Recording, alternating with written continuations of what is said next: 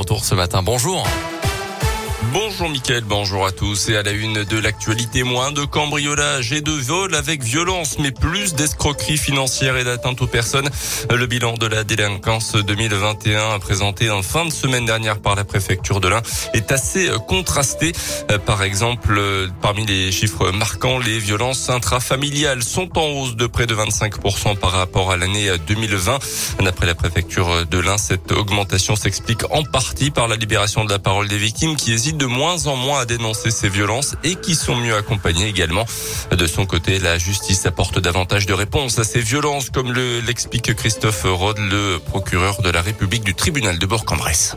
Le parquet, dans la mesure du possible, ne laisse pas impuni euh, un acte de violence commis à l'égard d'une femme et également à l'égard des enfants, en tout cas de toute personne un peu plus euh, fragile ou en état de vulnérabilité.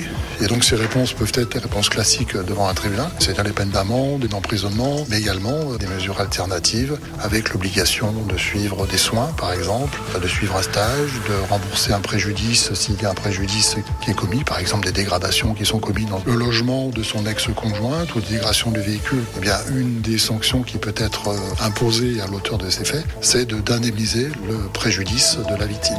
Et au tribunal de Bourg-en-Bresse, c'est nouveau depuis le mois de septembre. Une audience consacrée uniquement aux affaires de violence intrafamiliale se tient une fois par mois.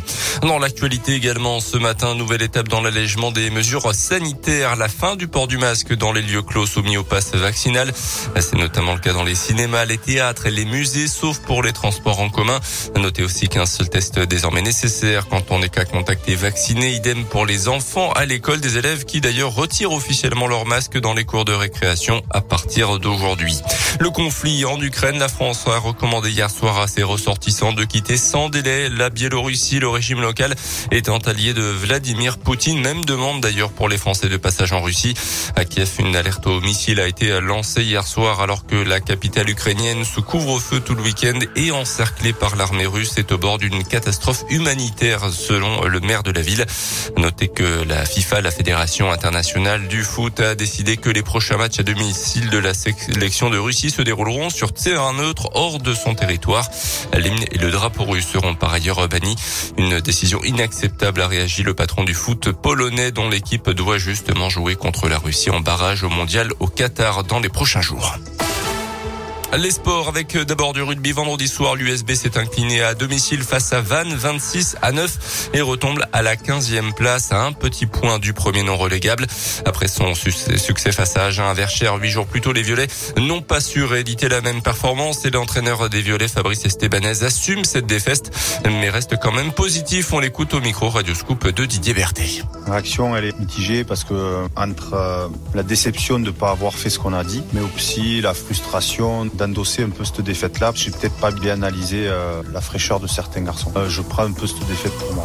On a un objectif, il y a un cap à avoir. S'il y a la première vague, tout le monde qui saute, tout le monde baisse la tête, et on m'a donné un objectif et, et on va l'atteindre. Et ceux qui veulent baisser la tête, eh ils baisseront la tête, mais euh, j'en veux pas. S'il y en a qui veulent être abattus, ils vont à l'abattoir, et boum, et c'est fini.